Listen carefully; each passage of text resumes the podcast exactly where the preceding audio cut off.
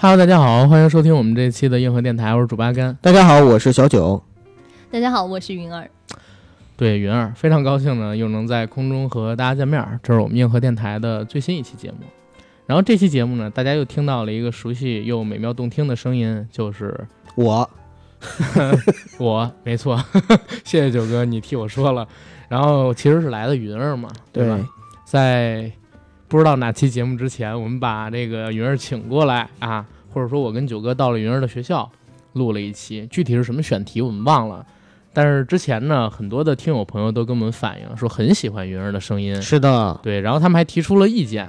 啊，针对于我跟九哥有一个，针对于云儿有一个，说九哥、阿甘，你们少说话，然后云儿你多说点儿。所以我们最近吧，也是选了好几个选题适合云儿的，比如像《致命女人》啊，还有今天我们要跟大家聊的这个主持人大赛的综艺节目啊，就是为了让云儿多表达，然后能够更顺畅的融入到我们这个小团体里边来。然后我们今天要聊的这个主持人大赛呢，实际上曾经是央视的一个王牌节目，对吧？对我有印象，还是撒贝宁当时通过主持人大赛出来的啊，两千年的那一届是吧？到现在为止都快二十年。之前呢，主持人大赛是办过六届，捧出了像是菊萍啊、撒贝宁，还有一系列的其他，就是可能我不太知道的 央视主播吧。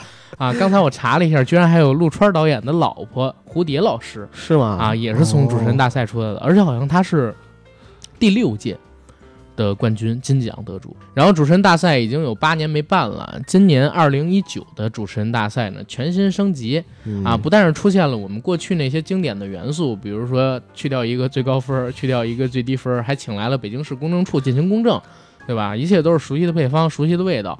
请来的这些主持人呢，也都是藏龙卧虎。我看弹幕里边很多人评论是神仙打架，对啊，还是挺好看的。两位都看过这个综艺了吗？老实说，我看的时候特别有一种回到从前的感觉，因为我在小学和初中的时候也参加过类似的比赛，虽然是什么校级的、区级的啊、市级的，但是呢，就是感觉上特别像。我能够想象到他们在参加这个比赛之前的这些主持人要做大量的准备工作，要背很多的东西，然后要针对不同的选题做功课。因为我们当时参加这样的演讲比赛和辩论赛的时候，也是要背大量的东西。想当年我曾经是过目不忘的神童，但是也是因为就是小学、初中时候做了很多这样的比赛，到现在为止已经未老先衰了，就真的是大脑消耗特别大。嗯，然后看这个的时候，我就想到了。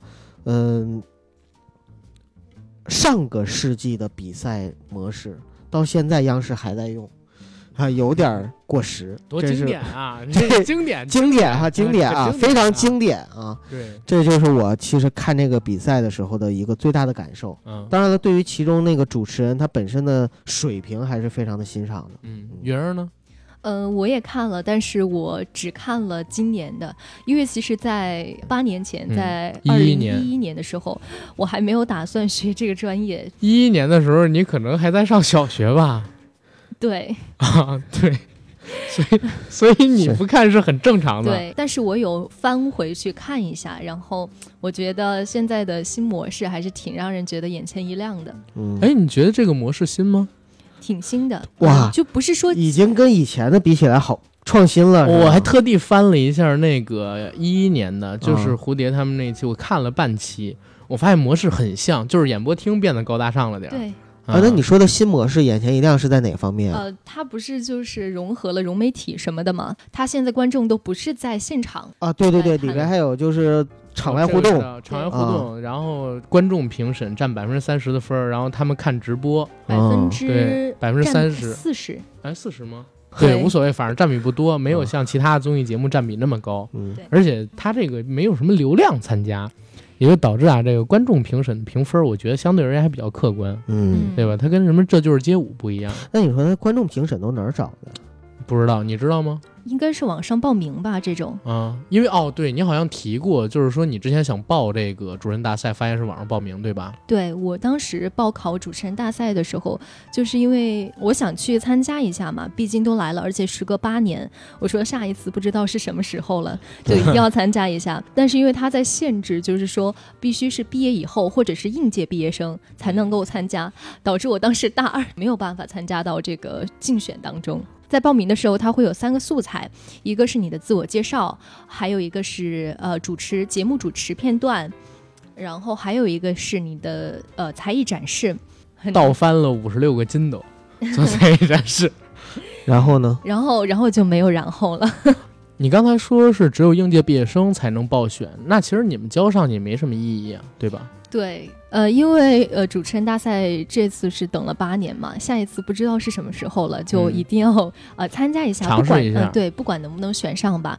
而且他说应届其实是有原因的，就是他们选出来的这些主持人是需要在央视工作的，就是给他们一个平台，让他们获得人气，然后让大家知道他，以这样的平台可以选出一个更好的观众缘、有专业水平的人嘛。而且自带一点流量的是新主持人，对我感觉好像里边的很多主持人都是有一定咖位了，比如说在地方台或者是在央视，只不过呢就是没有那么牛。都听了，都是在地方台的某一个小频道，对，然后在某一个小频道的一个小节目，或者说在某个地方台做一个小节目，真的都没名。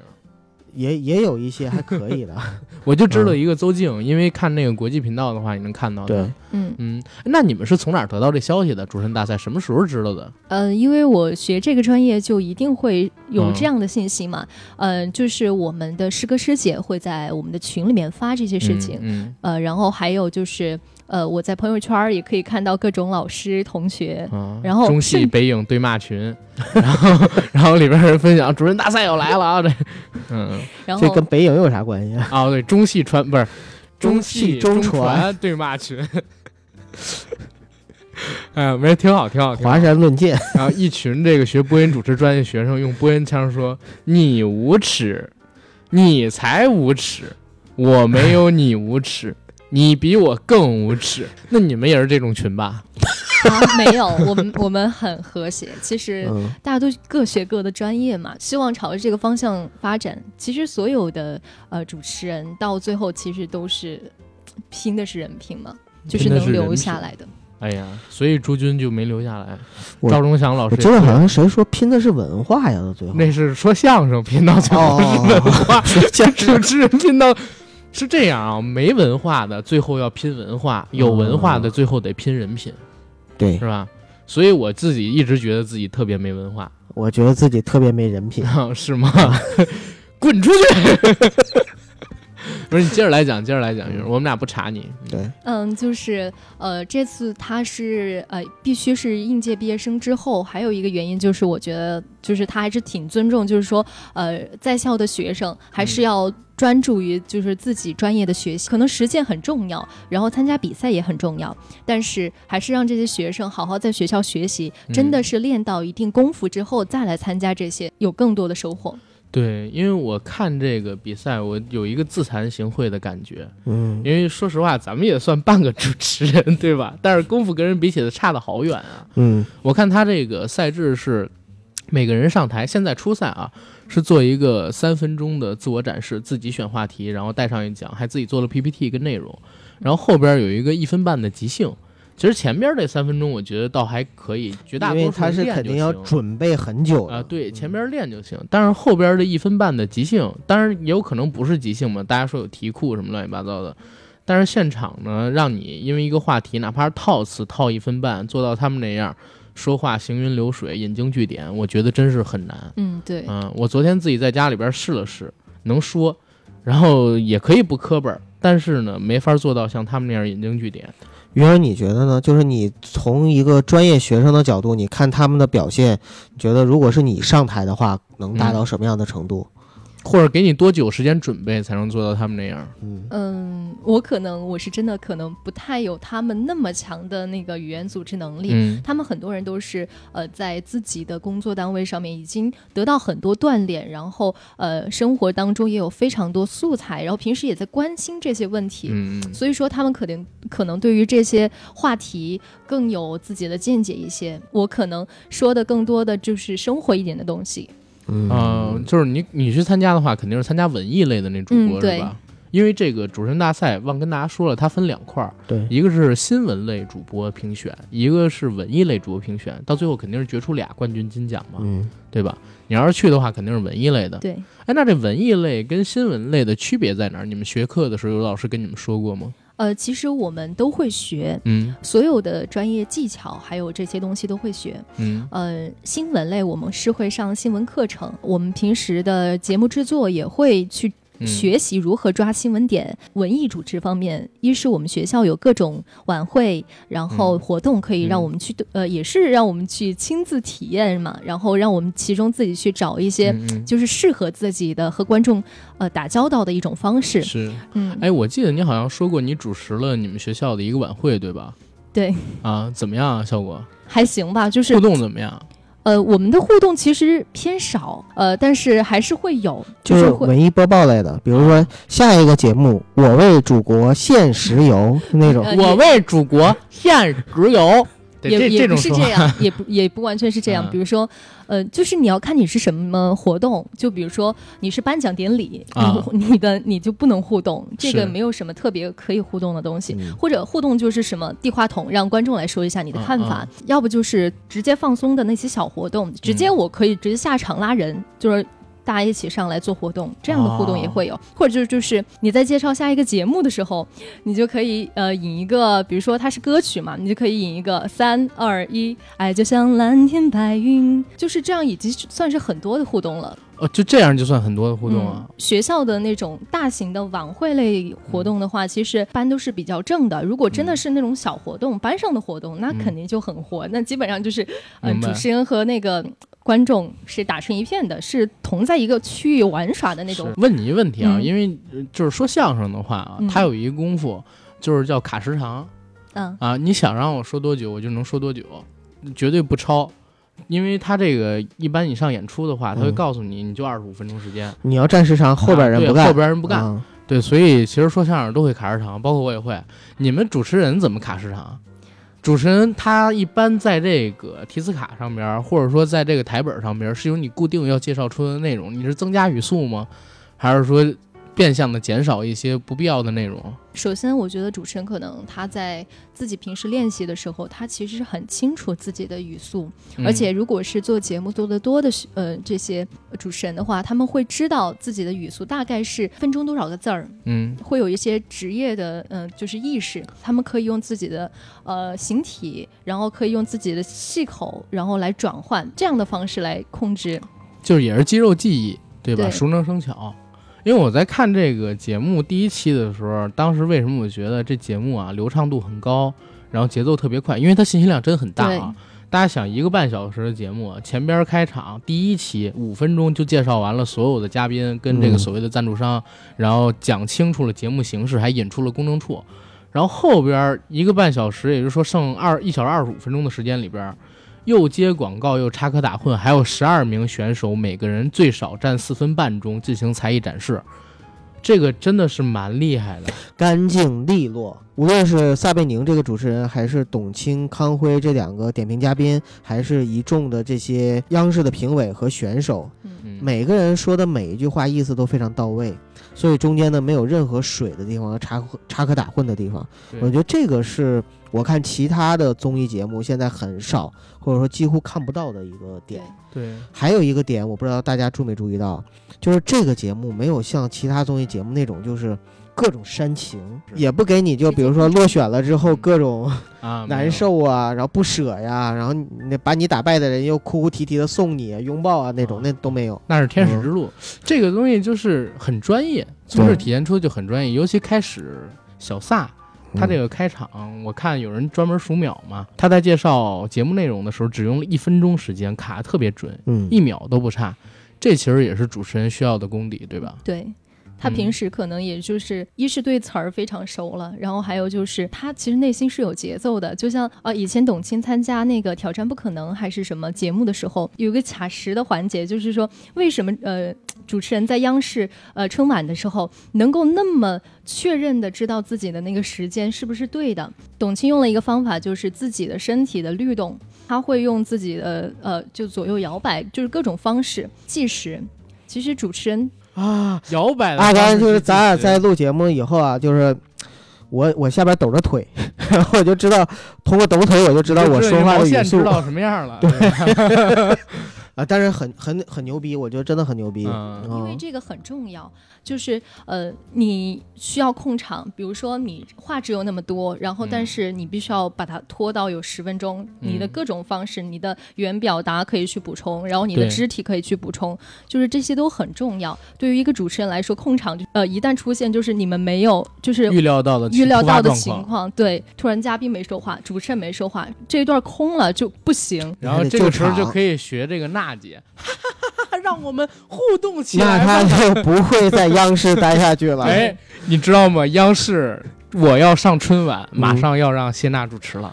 是吗？嗯，就是今年，我都疯掉了。我也疯掉了。对啊，看看吧，啊，我就不用看，我能猜到。但是我我是我是有想一个问题啊，就是央视它如果开放一点的话，它真的应该去吸收和学习一些像卫视的地方台的优秀主持人的一些气质和品质。央视主持人在我看来，为什么都叫神仙打架呢？嗯是因为他真的不接地气儿，就是真的很厉害，嗯，厉害到就是让我高山仰止，但是我又觉得我永远做不到他那种程度的感觉。而卫视或者说娱乐节目的主持人呢，是那种让你觉得可能就像我们两个主播去聊天，然后听友听的感觉一样，就是他也能够跟你去互动，然后他也可以去变成你这个样子，这是一种错觉，可能是，但是。但是这种错觉其实就是接地气儿和不接地气儿的一个很重要的区别。但是我在嗯看央视的主持人到其他地方卫视做节目的时候，觉得都特别好。是啊你看老一辈的倪萍、赵忠祥，他们都是传统播音员出身，嗯尤其赵忠祥，他不是新中国第一个播音员嘛？嗯一直都是比较正统端庄的啊。但是私私私私生活我们不谈，啊，就是在节目上边一直都很端庄的，没人质疑他的专业能力。但是他在上其他卫视的节目之前，大家留下印象就是比较古板，嗯然后一丝不苟。但是你可以看到他也能玩得起来，嗯包括撒贝宁，现在外号不是叫芳心纵火犯吗？大家熟悉的这个撒贝宁，现在的年轻人啊，熟悉的撒贝宁，应该跟我小时候看《今日说法》不一样的，就是很逗逼。嗯，可是他回到央视之后还是那个样子，我觉得这可能不是主持人不接地气，嗯，这是央视的制作环境。那就更期待央视的《我要上春晚》了。嗯，就是如果谢娜能不能哈，在我要上春晚里边也被规规矩矩的摆一摆。何老师跟谢娜曾经上过央视的一期节目，是伯乐先生微逗秀高博那个节目，还是谁的那个节目忘了。他俩当时上去之后啊，也是拿出了一套《快乐大本营》的东西，在央视那个平台上边呢，观众都不会和他们互动，然后旁边的那些主持人也不会跟他们互动，然后那个机位也不是近景，你知道吗？卡的是一个非常大的演播厅，后边是一个蓝色的背景，就是现在我们看到主持人大赛那种蓝色的背景，嗯你就感觉到特别尬，格格不入。因为央视的那些观众，我不知道你我我曾经做过央视的观众啊，从学校里边请人做一个经济节目的这个观众，我们还是年轻的。但是像艺术人生啊，然后星光大道啊这种，都是我也做过嘉宾啊。嗯当时我们老师去参加那比赛，都是四五十岁，甚至比这年纪更大的叔叔阿姨。然后他们在现场不可能说像《快乐大本营》跟《天天向上》那些观众一样，然后配合你做出，只要没有互动，这些主持人所谓的呃表现吧、搞怪吧，都是特别尬的。嗯，嗯，你们现在有遇到过，或者说你过去表演经历当中有遇到过尴尬的主持吗？就是你自己主持的时候，发现哎，现场怎么突然之间有有这种情况吗？有，就是一个一个活动的发布会，然后我去主持的时候，就是下面全是媒体嘛，他们只嗯需要就是把拍照，对，拍照，把这些就是今天呃这些呃环节，还有大致的内容，大致领导讲话呀这些全部、呃自己抄过去，或者是做一篇报道就行了。嗯所以他们就不是观众，他们就是啊来做报道的人，然后就下面鸦雀无声，然后就 矮就香，然后话筒一指，他们都不上是吗？就就很尴尬。然后，但是就是在这种情况下，其实你要做到要跟他们交流，嗯但是明知道他们不会跟你交流，然后你要，哦但是你又要做到，就是你的职业都要那种感觉，其实还挺难的。硬跟他们卡对、嗯啊，但是也没什么人配合，对，对吧？这就是你经验不丰富，自己要有一个团队啊、找二百个那个临时演员，随叫随到。不好意思，这个品牌方给的通告费好像不太够，你知道吗？操！最后大家拿着这个，就就就拿着这点儿给给出的工资，下次你再遇到这种情况，叫我们俩去，我们俩就顶二百个演员 群演，对，把这群演的钱匀给我俩就行。阿甘顶一百五十个，我顶五十个，我凭什么顶一百五？真是，你比我闹腾。我不闹腾，我很安静，你知道吗？明明很安静，哎，为什么？为什么？为什么这样说我？然后我们现在回到这个主持人大赛啊，嗯就是我看这个主持人大赛的时候，我有一个感觉，就是这些现在上场的主持人，你看都是基本上奔三张或者在三张左右的，这代表一个什么问题？央视想收一批就是已经有一定社会阅历，但是年龄又不够大的主播，对吧？这代表啥？可能刚才录节目之前我们提到那个点，央视现在能喊出名来的，然后有名气的主播都是四十岁往上，甚至有五十岁往上的了，对吧？嗯，啊，你说撒贝宁啊，四十来岁了，尼格买提马上也四十了，还是已经四十了，我也不知道，不红嘛。然后最年轻的我知道的就是李思思，李思思也三十多了，而且她是女主播，当家的男主播，以后能接康辉班的，然后播新闻联播的，现在有一定人气的，我还真没找出来有谁。嗯，嗯，九哥，你是经历过央视辉煌那个年代的，那个时候央视是人才济济，对吧？那个时候你想啊，我记得小时候零二零三年啊，嗯，我放暑假，然后睡不着觉，早晨五六点钟起来，最幸福的事儿，或者说最开心的事儿，就是早晨一边看着《东方时空》，一边看着那个有呃实话实说写作业，嗯，这是我小时候很休闲或者说很喜欢的一种写作业的模式吧。明白。啊，看着他们，然后自己会放松。当时好像除了央视，其他的电视台早晨好像五六点、六七点钟之前是没有节目的，还是那个花标啊，告诉你没有台。然后到了晚上，有一些台会有综艺节目，那会儿河北卫视还有个什么超级宝宝秀，呃，然后北京卫视就是访谈节目会多一些。零二零三年的时候，绝大多数情况下，大家都在放春晚的小品，嗯，春晚的相声，然后放一些电视剧，能看的综艺节目很少。那会儿央视应该是很红的吧？而且可能零二零三我看的时候，央视都已经没有以前那么红了。嗯，是我还比你更早，我那个时候是每天晚上看完新闻联播之后，等着看焦点访谈。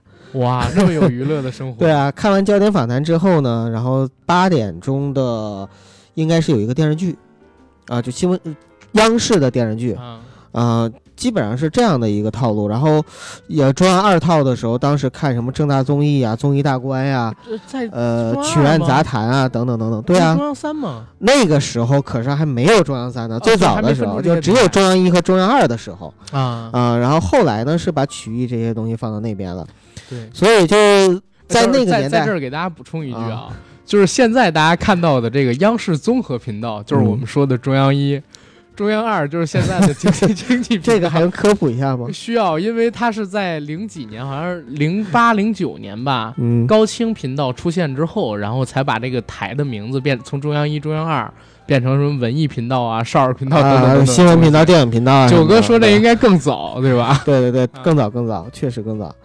呃，反正就是在那个年代嘛，我们看的时候，其实对于主持人的印象呢，什么是主持人？主持人就是央视的那种，比如说新闻类的主持人，就是新闻联播的那几个主持人。另外就是像白岩松他们这种、啊，这种就是评论评论类、新闻评论类的，然后再有呢，就是像小崔小崔和老毕，其实就算是央视的异类了，嗯就是比较不符合我们对于央视主持人的那样定义和标所以你看现准的那种。在确实就不在央视了嘛。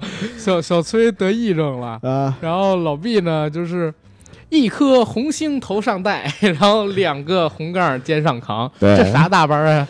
其实地方台我们也有，比如说我们省台、市台，嗯。呃，但是很明显啊，就是省台、市台是在学习、模仿和抄袭央视的主持人的风格，嗯，跟着老大哥，呃，但是呢又能看出来能力水平是不同的，嗯。所以实际上我们的分别就是，当时很简单，就是中央电视台最牛，在最上面，然后下面就是省台，嗯，然后在下面就是市台，所以就是相当于是你往省台跳，往央视跳，那就是一个从底制体制里的底层往高层去奔去跳的那样的一个感觉，它实际上是没有什么不同的。那种主持人就是我当时最传统意义上的主持人。嗯然后等到后来真的有了卫视，有了这些，尤其是湖南台带起来的卫视不是一直？百家齐放，不是。啊呃，你出生之后有，啊，你出生之前是没有的。明明白，就是九啊十年代中期之后才有。对对对，卫视当时就是大家是争着上星嘛，每每个地区都每个省都要上星，呃，上了星之后就变成了卫视嘛。所有的这些出来之后，尤其是在湖南卫视开始去挑大梁，把综艺做起来了之后，然后我们才发现哦，原来主持人他其实除了一本正经的报新闻、嗯讲时评，嗯然后包括就是主持一些谢老师呃春晚呀、晚会呀这样的，就是一本正经的主持以外，其实还是可以去做一些不是那么一本正经的事情。嗯甚至后来发现，主持人原来也是可以跟明星一样的，嗯甚至他的受欢迎程度是超过明星的。啊过亿的粉丝嘛。对，再到了后来，就比如说我们上了大学，那个时候可能你上初中，呃，不是 小学，小小学好，嗯。就是那个时候，就是嗯，网络发达了，我们看到了国外的一些综艺，包括我们中国台湾地区，他们通过网络铺天盖地进来的时候，对。我们就发现哦，原来综艺还可以这么玩儿，对，所以大家就越来越偏向于娱乐化了。就是嗯。主持人这个职业，在我们的概念里，也从最开始的一本正经的输出，对，到后来的跟观众有互动，到后来的他们变成了一种非常娱乐化的一种模式。嗯所以大家看节目的时候，反而就是经过了这么多年，我再回头，呃，其实说实话，在我的印象里面，主持人大赛就是零零年撒贝宁那期。嗯后面呢，虽然也搞了，但是我都没看了，因为那个时候已经不看央视的电视了。到现在为止的话，再看一九年，也就相当于过了时隔将近二十年的时间，我再看这个主持人大赛，真的有一种就好像看到了年轻时候的父母的感觉。是九哥聊得很好啊，然后我再重新问一遍这问题，就是你有没有觉得央视主持人断代了？然后现在呢在转型，然后现在的受关注度没以前那么高。啊，这个是有的啊，这个是有的，因为其实我之前也跟朋友聊过，那我有个朋友就告诉我说，其实央视啊，自从就是三台合并了之后，嗯就是哪三台呢？就是央广，然后中央电视台，还有一个国际频道，他们三个合并了之后，其实是属于非常缺人才的。呃，因为大家也知道人才外流嘛，我们像什么，呃，小崔呀、是吧？很多都已经是那那不是那不是被出去的吗？那 被其实它也是一个，就无论是主动还是被动吧，确实是存在的，像东北人才流失一样，央视也在人才流失对。对对，因为说实话，出去了之后，更大的发展空间、更大的机会、更大的利益，对吧？所有的这一切都导致了现在其实央视在外流人才，但是外流人才的同时，它肯定也是需要就是人才补进的。可是呢，体制里边你们要明白啊，跟体制外是不同的。嗯体制里边可能涉及到很多，比如说老的不愿意退下来，嗯，没有坑，然后或者是论资排辈儿，就这个一定是特别严重的。我虽然没在体制里待过，我都能够想象得到，出身自东北嘛。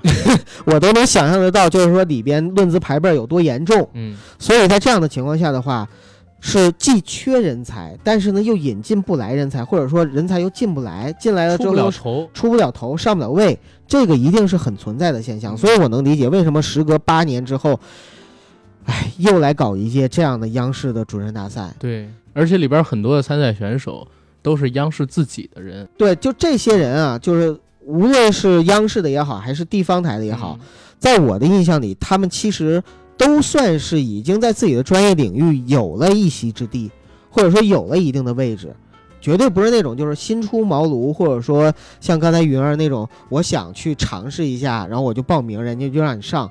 我就看到，就央视这个主任大赛压根就没给你开放这通道，就没有说想让你一个新人草根儿很少。呃，或者是这种学生，是有一种可能，就是他们现在有一些呃，也有可能那些二十多岁的这些刚刚出茅庐的这些呃小呃这些学生们，可能还没有那么多的阅历，所以说得找年纪大的，对对，可能还是阅历一点的，有一些主持经验的人会呃比较占优势在这些竞演活动上。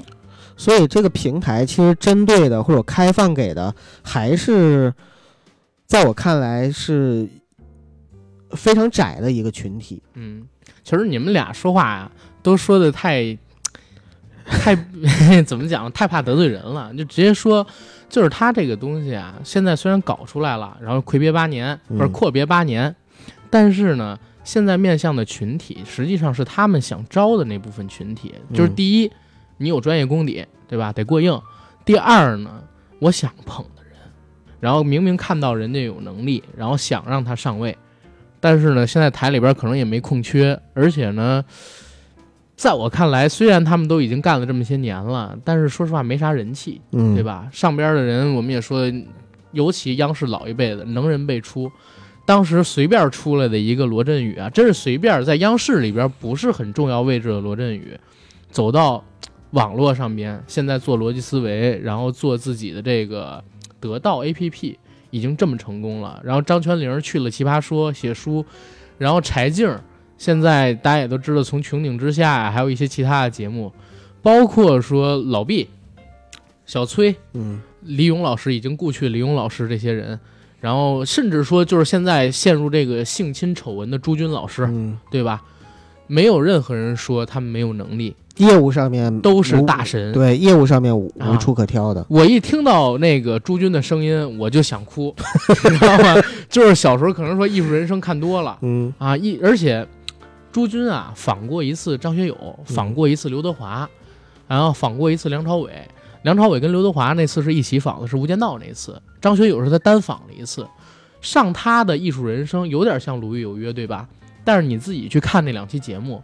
跟鲁豫的访问水平差的特别大，鲁豫跟他一比，就完全是野路子出身，问一些非常无脑又让嘉宾尴尬的问题。但是朱军可以做到娓娓道来，而且他把这嘉宾引到一定的情绪之后，再让嘉宾回答。嘉宾回答完之后，朱军再做一个象征性的收尾，就能让你流下眼泪，配上那个钢琴曲，是吧？啊，照片什么的当然也有，这不是赵本山当时说的几大样吗？现在的央视里边，这票人还是在的。嗯，我看这次的评委里边，你看有谁？嗯，有敬一丹，嗯，对吧？然后有这个董卿，啊，但是康辉我们就不说了啊。新闻联播主持人应该是全国最牛逼的主持人，对，在专业口。嗯，然后我们先说这个敬一丹老师，我对他的印象也不是死板的，因为我上一次看敬一丹老师主持的东西，还是两千年那个央视内部春晚。嗯。那也是几年前看的，然后所以我对他现在的印象都是穿着一个红卫兵的衣服，戴一红袖标，手里边拿一大台本儿，然后在那喊“春从来不是叫出来的，春是真枪实弹干出来的”。嗯，中国的百姓们在看到这样的电视节目之后，晚上除了创造人类，还有什么事情值得我们去奋斗？就是他还是一种非常有功底、可闹、可正。这样一个状态的这些主持人真的是大神，而且这样的年轻人，我觉得央视里也有很多。嗯，因为像以前我我提过一次李成儒的采访，说自己为什么在西游记干了七年场务，然后一个群演镜头他都没演，但 但是为什么他在那儿愿意干七年，就是为了拍完《西游记》之后，有可能在央视转正，打破砂锅，就想往这个央视挤。当时人是有这个意向，所以那个时候人才确实特别多。但是现在，我说句难听的话，就是没有年轻的好的，然后一出来能震到大家的主持人，他们也或者说有，但是没有这些平台让他们展示。没准这个主持人大赛办完了，好家伙，这些主持人呢，参赛的出头了，有一定人气了，可以倒逼着所谓的这些之前的前辈啊什么的让出一些位置来，对吧？因为你看现在央视很多五六十岁的这些主持人还在一线奋斗着呢。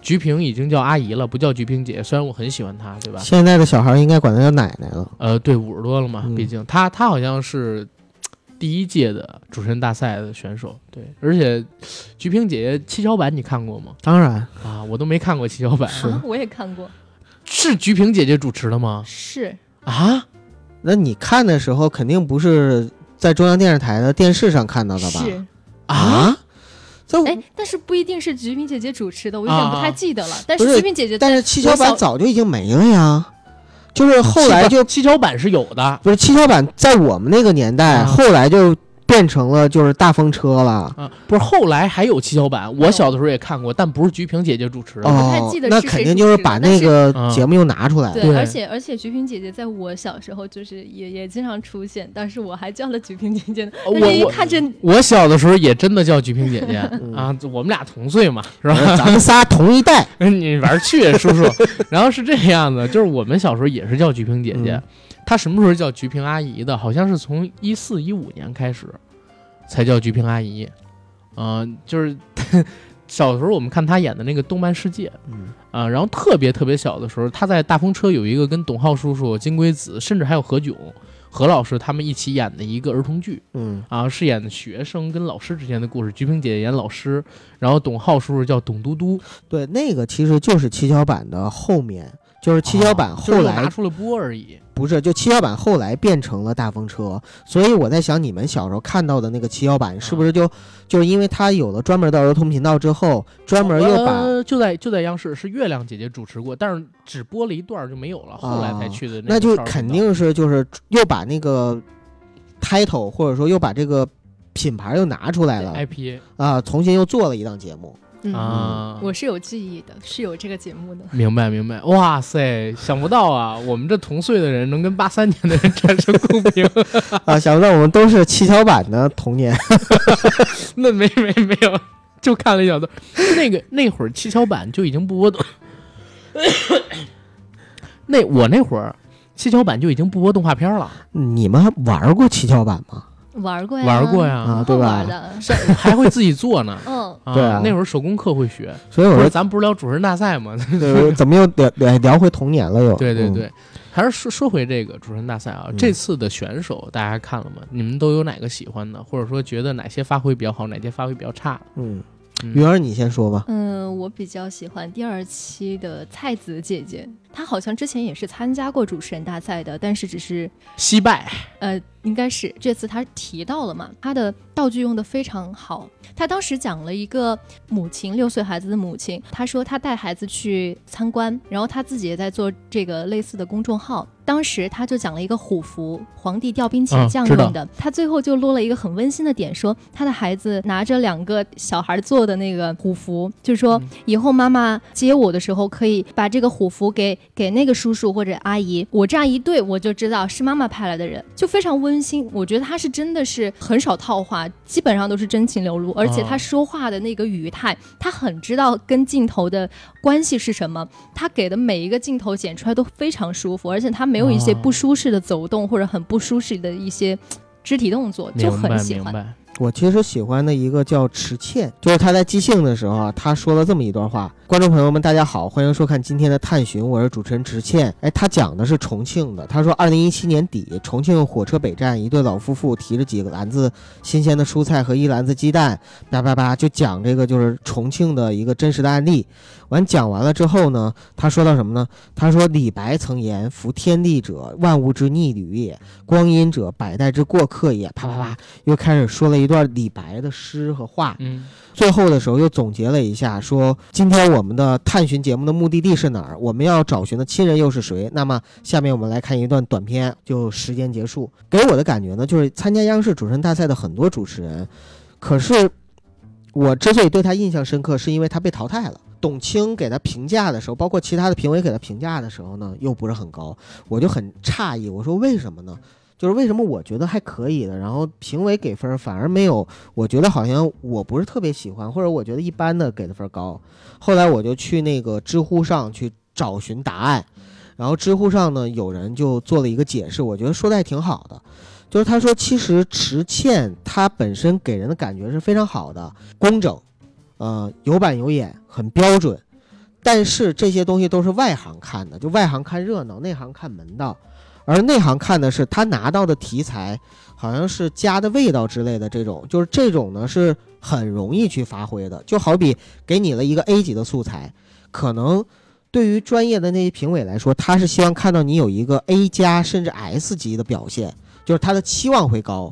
而这个时候呢，你给的只是规规矩矩、中规中矩的一个 A 的表现，那可能对他们来说，就对这些评委来说，他们就会觉得，呃，其实没有。让我满意，所以呢，我就给你一个分儿很低。哎，我一下子就就有点释然了，或者说我就我就解疑了，呃，恍然大悟了。为什么？所以就是我看的时候，我就对一池倩这块印象很深刻。倒不是说他给我留下多深刻的印象，而是他在我这样的普通观众看来很好，但是却被淘汰了。然后我又去通过知乎找找答案这样的一个过程，让我悟出了一个人生道理。就其实，你有的时候不要把自己的底线，或者说别别人对你的期待值设定的太高了，太高了之后，你反而容易让人失望。啊，嗯，我是我自己觉得比较好的是邹韵，就是央视的那个干了八年外景主持的一个记者，然后他其实是这次新闻类的主播里边评分最高的吧，我看他评分应该是九十七分多。你能特别明显的感觉到，他跟其他人是在两个层级的，他在更高一层，然后其他人呢在下一层，中间有一段很高很高的鸿沟。呃，对我看的时候，我都觉得他很完美。对，然后在他的表达里边，就是行云流水，我们真的可以用行云流水来说明吧。首先，他跟撒贝宁的互动就很有意思，他比撒贝宁高半个脑袋，然后小撒小撒嘛，对吧？而且丝毫不怯场，可能也是因为跟在座的这些央视的领导们都很熟，或者说这些主持人们都很熟。然后他在表达的时候，我们先说回答撒贝宁的问题，跟他做互动，一是简练，一是简练，二呢就是很自然，让你觉得不突兀。很其他很多的主持人跟撒贝宁做互动的时候，你会觉得他是故意在蹭梗，嗯，故意在跟小撒这边找梗，你会觉得相当尴尬。但是邹韵这边没有，他可能跟撒贝宁相对而言比较熟络一些。康辉跟撒贝宁都说自己当时做新闻节目的时候，外景就是邹韵在跑，对吧？然后。在他进行三分钟的自我展示的时候，他的内容跟他准备的那些图片、文章，跟他所表达的文字，跟他说出来的话，跟他的形体，跟他的这些表情，都是可以做到共同一致的。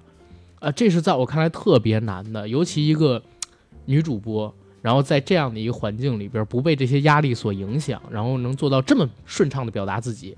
三分钟的时间卡的也很准，这个这个是我觉得非常佩服的。后来到了一分半的这个所谓的即兴的时候，我觉得可能是他的强项，因为做这种外景主持人，相当于我要跑到一个新闻的现场去，会面临无数的突发状况，有可能是音频的信号，或者说视频的传输信号不好，造成音画不同步，有可能是突然从背后跑过来一个人，然后拽着你亲一下，国外经常会有啊这种所谓的路人。然后还会有一些，比如说风雪，是吧？雨天、冰雹这样特殊的恶劣的环境，对他们而言，即兴发挥是一个基本要求。而像他这种非常专业、干了八年又在央视国际频道做的，我觉得这应该是一个基本功的展示。确实也没让我失望。那一分半的即兴是我看到所有的表演嘉宾里边最自然的。虽然你能发现他也套词。但是他套的词不像后面我要说的那位选手一样那么生硬，这是我比较喜欢的一个人。而且他还提到了一个点，就是他提到了 Happy 罗杰斯嘛。那个 Happy 罗杰斯曾经啊，就是跟我有过一段缘分。为啥？一六年二月份的时候，当时我跟我一哥们儿，然后也是在北京参加一个活动。当时 Happy 罗杰斯的父亲就是吉姆罗杰斯，一个投资大师，他来做这次活动的主演嘉宾，给我们就是进行演讲，告诉大家一些投资的道理。但还是老一套，好像他现在经常接一些所谓的理财公司的这个邀请，好像给二十万还是三十万就过来给你演讲一趟。但是他这个人很牛，我上大学的时候就研究过他，他外号叫做金融魔法师，然后在全世界各个国家投资。他曾经在九零年代的时候投资过中国的 B 股，八十年代的时候骑摩托然后走过长城，两千年的时候还搞了一个罗杰斯的千禧年大冒险，就是开着一辆皮卡还是房车呀，带着自己老婆游遍全世界。然后六七十岁了才生下来自己的女儿，叫 Happy 罗杰斯。当时有一个现场互动的环节，我就站起来了跟他聊天，聊天聊到最后，我跟他说：“哎，我不知道您的女儿多大了，然后您的女儿有没有男朋友？如果可以的话，我们可以认识一下。”然后他跟我说：“啊，我从小就教育我的女儿要远离那些坏男人。”所以从这儿开始，我就对这个 Happy 罗杰斯的印象很深。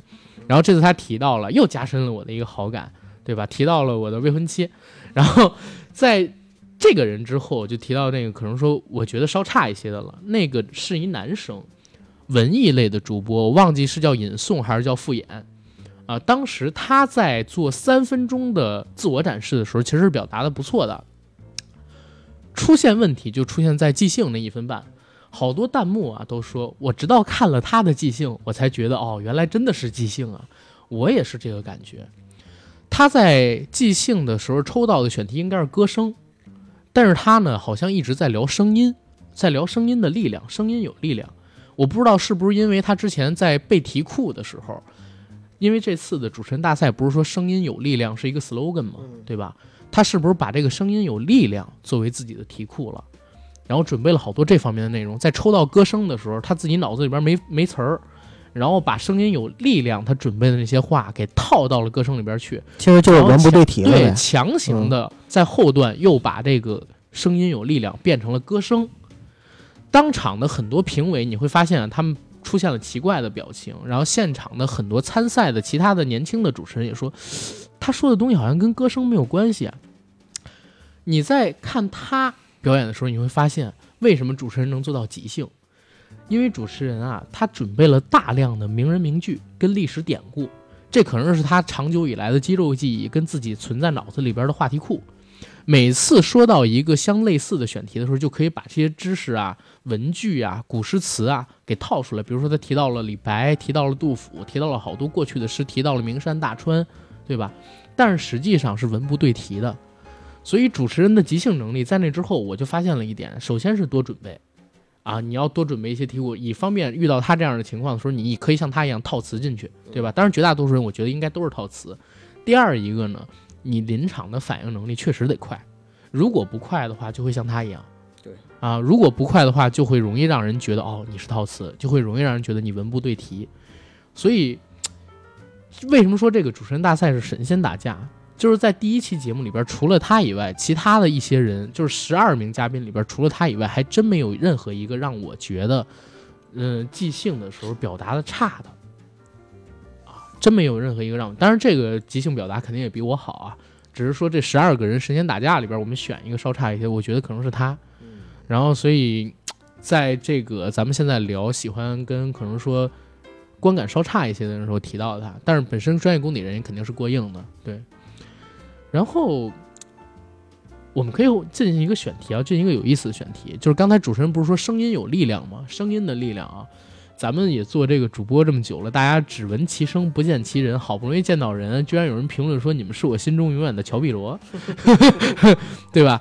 然后也可以聊一聊这个声音的力量。云儿，你先来吧。嗯，声音的力量，你们学这个播音主持的课程，老师是怎么给你们讲声音，或者说它的传播性，或者说它重要的地方呢？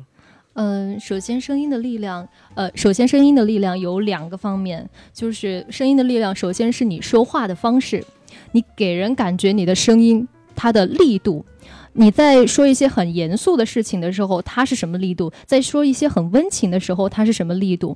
这些力度所代表的啊，你的情感态度，这些就是你声音的力量。还有一个就是。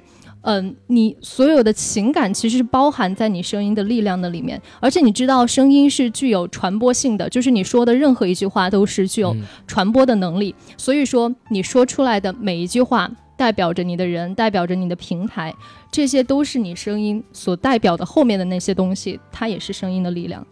那其实声音的力量也不光是主持人的声音的力量，还有平时我们日常生活中人的声音的力量。比如说你在某一个岗位上面，比如说你是消防员，哪个地方地震了或者是火灾了，你给里面的人说，请你坚持住，我们马上就来救你，这就是一种力量。还有一个就是呃。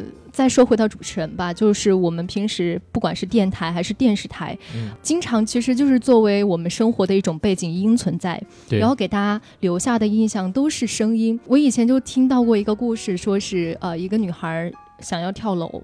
然后当时他就给那个他很喜欢的一个电台主播打了一个电话，给我打了电话。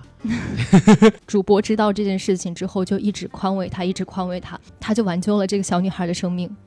就是，呃，甚至说，就是很多可能在异国他乡，或者是在一些很偏僻的地方，有这样一个声音的陪伴，像家人一样的，甚至超出于家人的感情，那种力量，那种声音的力量，其实。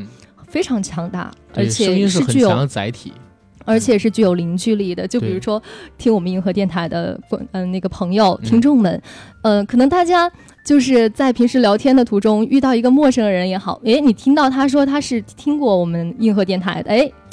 我们有话题，我们可以聊其中的一些，就像我们去三周年呃三周年聚会的时候，就大家我听到呃大家在聊的一些话题，其实都是围绕咱们硬核来的。所以说，我觉得这也是我们声音的力量。说得好，凝聚力和陪伴。有一种说法，说味道是比你的视觉要更长久的留在你的记忆里的。其实我认为声音也是能够在记忆里留存很久远很久远的。我到现在为止，我可能已经忘记了我之前初恋的一些细节，比如说我跟他在一起的那些小事。但是呢，我能够记得的是什么？我甚至已经忘记了他的味道，但是我能够记得的是他的声音。我到现在我回想的时候，我都能够想到，就是说。他说话的时候，他笑的时候，他唱歌的时候，那个声音是什么样子的？这是一种留在我脑海深处特别深的一种记忆。为什么你们都用那种奇怪的眼神看我呀？我我说的是，我说的有问题吗？没问题，没茅台，就在想象。有的时候啊，人越老越容易回忆从前，然后有的时候回怀念或者说回忆起我的初恋的时候，我都能想到他当时说的一些话。然后他笑的那个样子，而且那个样子一定是配着声音出现在我的脑海里边，所以我觉得声音的力一种力量就是它有记忆，它能够在记忆里边特别长久的存在下去。还有一个让我就是最近，我给大家也讲一个真实的故事吧，呃，就是我们的老听友从摩拜时代听过来的，应该知道我跟阿甘曾经采访过一个。呃，渐冻人家庭，嗯，就是东方思雨理事会的一个理事长，呃，后来呢，我跟他一直也保持联系。有一次啊，他给我就是找我帮忙，呃，我说什么事儿啊，理事长？然后他说，就是他们要去台湾进行一个交流，渐冻人这方面的交流。她老公是渐冻人，在交流的时候呢，好像是她老公还有另外一个人写了两首诗，这两首诗呢非常好。怎么写的？她她老公都写书了呀，对对，她老公哦，我想起来，她老公那个眼啊往哪边转，然后对应的就是他们设计的那，他们想用语音读出来啊，知道我们是做电台的，就说你们能不能帮我们录一个，就是把这个诗录出来。我当时是答应了，但是答应了，回头我就想，我我有自知之明啊，就是我这种声音呢，有的人说。我记得前两天评论里面还说说我的声音很猥琐，啊，但是但是看到我真人，就是看到视频阿甘发的那个视频之后，很一致，说 说跟那个猥琐的形象不一样，有点像东北大汉，因为你是仰拍的，你知道吗？啊，然后但是也有人说我的声音很性感，但是无论哪个人从来没有说过我声音很专业。呃，我知道我的声音的短板在哪里，就是穿透力、感染力什么这些不强。但是我们的听友里啊，有一个就是四川乐山的主持人，嗯，他是一个专业的电台主播，就是就是交通广播还是什么我忘了，那个叫田科，啊，这哥们儿呢就是之前也帮过我们忙，我就找他了，我说哥们儿能不能帮个忙？他说什么事儿？我说我们想让你给我们录一个诗的小样，我把这个事儿说了一下，特别爽快，然后就。就当天，他说我上午一般开会和录节目，然后晚上录节目，中下午的时候我就给你录出来，然后就给我了。给我了之后，人家很专业，又配上了音乐，我一听就像央视主持人说的那种诗，知道吗？就特别感人。然后呢，我就把这个刷一下甩给理事长了。然后我当时吹牛逼，我说这是我们团队的，就是我们硬核团队的人录的。只要是我们听友，就是我们团队的。对对对，你们都可以出去打我们硬核的旗号哈。我当时呢就觉得这个声音就找田科录完之后特别好，呃，到现在我都有小样啊，就是你们回头我可以给你们听一下，我都有那个小样，就是他录完的那个小样，嗯真的很好听。嗯，我认为这也是声音的一个力量，就是它能够传达一种感情和情绪在里对面。，嗯声音是一种其实非常多样性的载体，它可以承载很多很多东西。嗯虽然很多人说它的形式啊没有图样，然后没有味道，让你接触起来更真实，但是声音它确实是有一个非常强大的载体作用的。之前我上过有演讲课，上过相声课，然后其实老师会教我们第一个课程是什么？教你要会抑扬顿挫。啊、用声音去表达情感的过程当中，通过突出某些字，啊、突出某一个音，去表达你的情绪，能够让情绪更顺畅地进入到听你这段话的人的耳朵里或者他的脑子里边。我记得当时上那个演讲的课程的时候，他给我讲过一个理论呢，还说绝大多数人语言或者说声音表达出来的自我意识，能让其他人感知到的只有百分之三十，其他的东西需要通过比如说肢体动作呀，通过其他的一些形式让他去了解，让他去感受到。但是呢，如果你通过专业的训练，呃，你声音可以承载的内容，能让其他人感知到的内容会变得更多。嗯比如说你真挚的情感，比如说你悲伤的情感，比如说你爱一个人，比如说你恨一个人，你都可以通过声音去表达。但如果你全都是特别平的声音，啊，他很难就可以去感知到。所以声音本身的力量在于用的这个人他是一个什么形式对，去表达。对，所以你刚才说的这个故事田科的这个非常专业的声音录的这个小样，可能能把这首诗的情感表达得更真切，因为它本身就是来自一个渐冻症患者，嗯，然后他写的一首诗，然后同样也是送给另外一个渐冻人群体的，对，对吧？所以这个就很有意思。然后我也讲几个故事啊，先讲两个好玩的，就是之前我我在录节目之前跟九哥他们聊过，他们俩笑的不行。就是我听过两个段子，其中一个段子呢是说周杰伦啊一百来岁了，躺在这个养老院里，昆凌啊，然后还有他周围的兄弟在陪着他，方文山陪着他说：“杰伦，咱再出一张专辑吧，再出最后一张。”杰伦说：“老了，唉，没有心思了。”然后另外一哥们说：“杰伦，打篮球去吧，打篮球。”跑不动了，怎么打呀？然后昆凌跟他说：“说，哎，咱咱女儿，咱女儿现在生这个重孙女了，你要不要看看？把她抱过来吧，我动不了。”这个时候呢，突然来了一个电话，来了个电话，然后杰伦经纪人过来说：“哎，杰伦，杰伦，知道吗？又有一首韩文歌登上了中文歌曲榜单的榜首。”然后杰伦对着文山说：“文山，扶我站起来，咱们再做一首。”这也是声音的力量。这我觉得这个是不份儿的力量。这那还有另外一首歌，就是也是之前网上的一个段子，说曾经呢有一个病人，然后重度昏迷，说是重度昏迷，其实就是脑死亡嘛，对吧？成了植物人，然后突然呢听到了薛之谦的歌，啪就坐起来了，恢复了意识，然后把这个声音给关了，这也是声音的力量，对吧？这个也是声音的力量，对吧？这这是两个。然后哎，我插一嘴啊，在双十一晚会的时候，腾格尔唱了一首《丑八怪》，怪呀，哎呀哎呀，然后很多弹幕朋友说，那 个觉得他在骂自己，然后我就搜了一下他的合集，啊我发现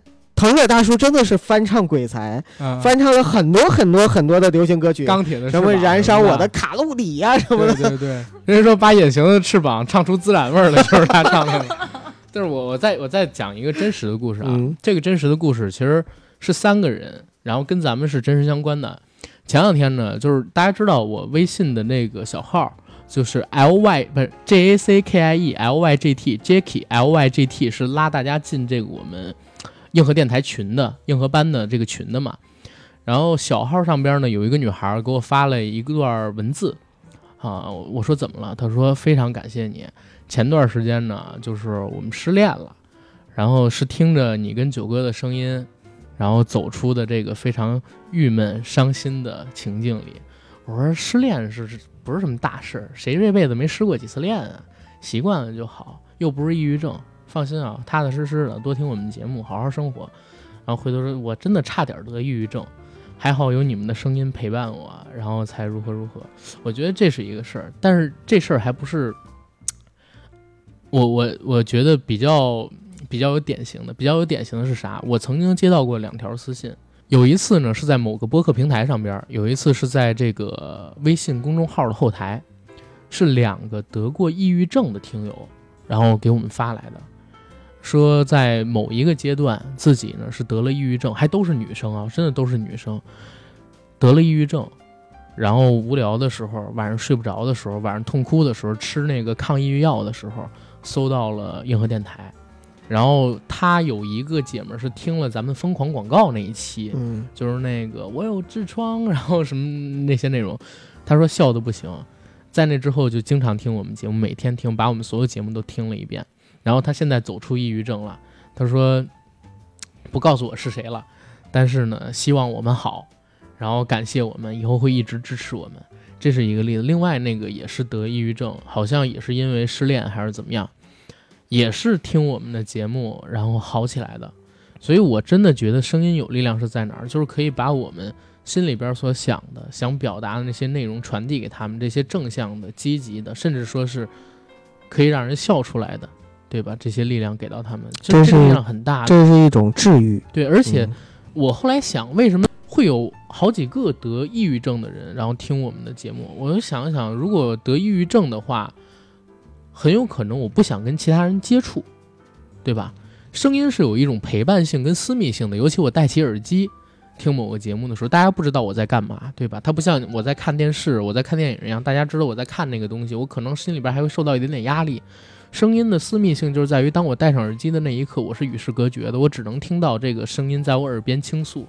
我只能感知到，可能说话筒另一侧的人在和我诉说着什么东西，这种心灵的交融是非常贴近的，是打开心扉的。所以 我在想，其实我们有的时候过于小看自己。我们帮很多朋友帮助我，因为我认为可能这三个不仅仅是他们自己，可能还有一些人没有联系到我的，嗯，对吧？或者说还有一些平时遇到了一些不顺心的事儿，听完我们节目开心的。对吧？这样的情况我觉得会有很多。在他们告诉我这个事儿之后，我发现我们是在做善事，知道吗？我们我身上荣誉感、自豪感一下就油然而生，然后当然肩上的担子也更重了。所以我们有的时候也不要说出太过负能量的东西。这个其实是我觉得声音的力量在咱们这个节目里边体现出来，可能说最真切的地方吧。嗯，嗯，对吧？这是真事儿，真的是真事儿。然后云儿，你是怎么接触到我们节目？有感知到过声音的力量吗？有啊，嗯，就是我其实是一个蛮丧的人，平时都是蛮，丧的人对哦，不像啊。我是一个蛮丧的人，他丧也不会写在脸上。对，就是我会情绪有很荡的时候，选一个人嗯。待着的时候，然后一个人待着的时候，我都我需要有一个声音一直在那里陪伴我，嗯。然后所以我会听各种电台、各种电视，看各种电视，听各种电台，嗯。然后单方面的录入好多好多东西，我觉得哎这个东西有意思，那个东西也有意思，然后嗯，但是我不需要和别人去接触，我是有这样的呃，经常会有这样的一个状况的，嗯，嗯。少年维特的烦恼。有时候我我曾经跟那个 Daniel 他们聊过一个问题，打游戏的时候，我说你们是不是也有时候，就是明明开车到了家，嗯。然后车已经停到停车位，不想上楼，就想在车里待会儿，听会儿音乐，听会儿电台，听会儿歌。他说有，赫尔爷说没有，嗯赫尔爷就是他，我问他，他说没有这个感觉。然后丹尼尔说有，说尤其是他刚开始创业的时候，压力特别大的时候，对，这个可能创业者会更感同身受一点对。，他说自己在公司的时候是老板，然后回到家里呢就是父亲、亲丈丈夫儿子，嗯然后就在车里那段时间是自己的。对，然后所以在车里边抽几根烟，听会儿音乐，感觉特别好。我突然发现自己也在做类似的事儿，也开始有这些情况了。就是车停到楼下之后，不想上楼，可能楼里也只有我一个人，但是我就想在车里待着。然后有一天待久了，结果他妈下雨了，我又冒着雨回去的，搞得也挺丧。有的时候，这种声音的陪伴，反而是比其他的亲人，比哪怕是自己的子女，更能让自己敞开心扉，因为你知道它是一个单向的东西，它是一个单向的东西，你不需要反馈给他什么，最多你就是付个费嘛，对吧？这种情况呢，就出现在我们，嗯，很多普通人平时的生活当中，对吧？朴实的生活当中，然后也是大家为什么到现在这个时代还会听一些仅仅有声的节目的最主要的原因吧，就是这种陪伴的感觉。嗯，而且声音本身也不光像我说的这样，我说的这些可能就是过于像我们电台。其实刚才雨儿提到的那个概念特别好，就是亲人之间的这种声音，其实是可以唤醒沉睡的人的意识，唤醒在死亡线上挣扎、已经失去意识人的灵魂的。对吧？就在我们，呃，这周一，十一月十八号上线的那期付费节目里，是吧？我们聊一聊这个僵尸片儿，然后聊一聊僵尸道长双瞳跟现实生活当中的伏法道修仙之间的关联的时候，到最后，我举了一个例子，我说在双瞳里边，梁家辉扮演的那个黄河土，最后不是陷入到强烈的幻觉当中，失去意识了吗？深度昏迷，在这个时候，就是他女儿。本来因为前边受到非常大的惊吓跟刺激，无法说话了，叫他父亲。然后他本来情感上出现问题的老婆，捶打着、哭喊着，桑揉着他的身体，然后让他又恢复了意识，流下眼泪。这也是声音的力量。大家如果想感受一下的话，欢迎到这个杨贵妃最爱吃的水果平台。然后花上四块钱去收听一下我们这期的付费节目。嗯，这节目里边我们不光是聊了声音的力量，我们还聊了好多，比如说黑狗血为什么驱邪，桃木它的由来是什么？我们从《山海经》就开始考证，僵尸的演变又是什么？我们从先秦哦，是不是先秦？甚至从这个神话时期的皇帝打蚩尤，一直到先秦汉后，然后到清朝的《阅微草堂笔记》，形成现在我们认知当中的僵尸，一直聊到。香港的一代鬼王，恐怖小说作家黄英先生写出《僵尸道长》，然后做成这个电影的编剧，经历的一系列演变，僵尸到底是怎么样的？我相信大家除了声音的力量之外，还能感觉到很多有意思的知识，对对吧？嗯，哎，这个广告打得好顺，一点也不突兀。对，四块钱就是声音的价格。然后这期我们其实可以聊这儿了吧？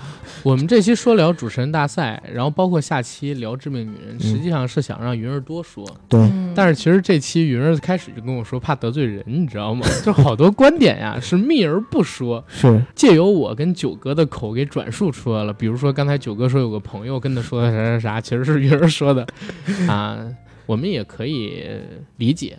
对吧？因为他毕竟以后也要做这方面的工作嘛，对吧？嗯。不过主持人大赛这个节目，为什么我们现在要做？一方面是云儿原因，再有一个是我认为啊，之前我跟九哥聊了，我说它热度很可能越来越低，越来越低。前边呢，大家是好久没见过这种高强度、高密度、高时效性，同时呢又比较专业的比赛了。但是越到后来，大家越会对这种单纯的比赛模式，尤其它是真的是纯声音，而且太过于古板，嗯，太过于死板陈旧。可能接受性会越来越低，热度也会越来越低，所以热度也会越来越低。我们不如趁现在有热度蹭一蹭，聊一聊，对吧？正好呢，也做做声音的力量，聊聊我们自己的事儿。以后等到他播大结局的时候，可能收视还不会有现在一半高。我甚至有这种感觉啊，除非他以后的赛制出现了比较更让人欣喜的变化。因为现在好像看这个节目的第一期、第二期的人还蛮多的。咱们那个班里边，就是一班还是二班里边有同学让我来做央视的很多节目，你像《朗读者》呀，对吧？你像这个现在我们看到的主持人大赛，评分都很高。对。但是墙里开花墙里香，就是那批固定的受众看央视的人，现在看主持人大赛第一期出圈了，但是我觉得他用不了几期又回圈里，因为大家很快会对这些。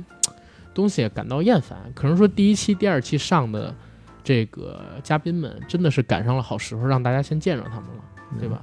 你像我，可能说做完这期节目，我后边我就不会看下去主持人大赛了，嗯。